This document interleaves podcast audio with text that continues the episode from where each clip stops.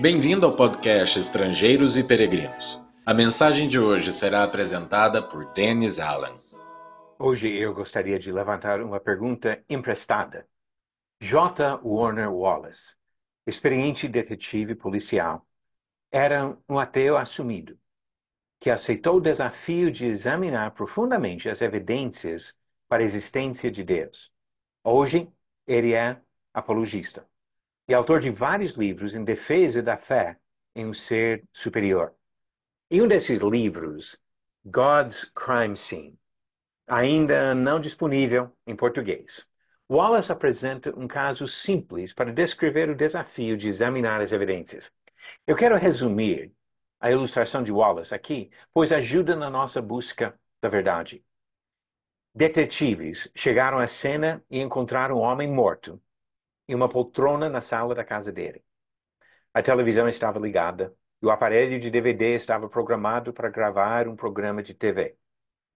Um prato sujo, um copo e alguns talheres estavam em uma bandeja do lado da poltrona, junto com o controle remoto da TV.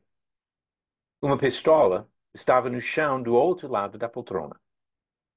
A causa da morte parecia óbvia, pois determinaram que uma bala da mesma arma havia penetrado o crânio do homem.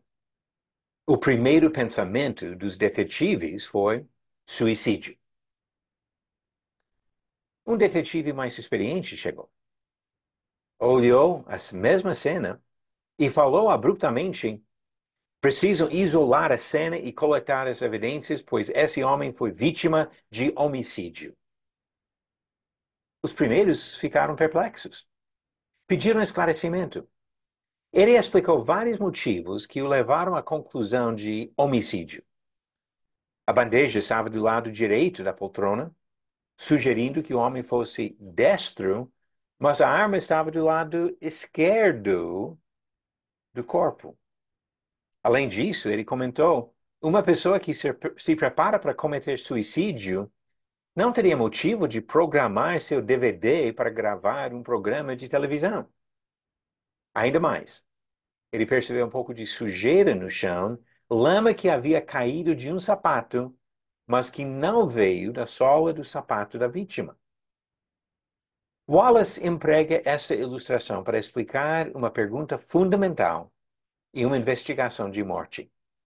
Há evidências suficientes dentro da sala, ou seja, no local do crime, para explicar o que aconteceu? No caso, pode ser suicídio. Ou seria necessário olhar para fora da sala para achar explicação? Outra pessoa envolvida que seria caso de homicídio.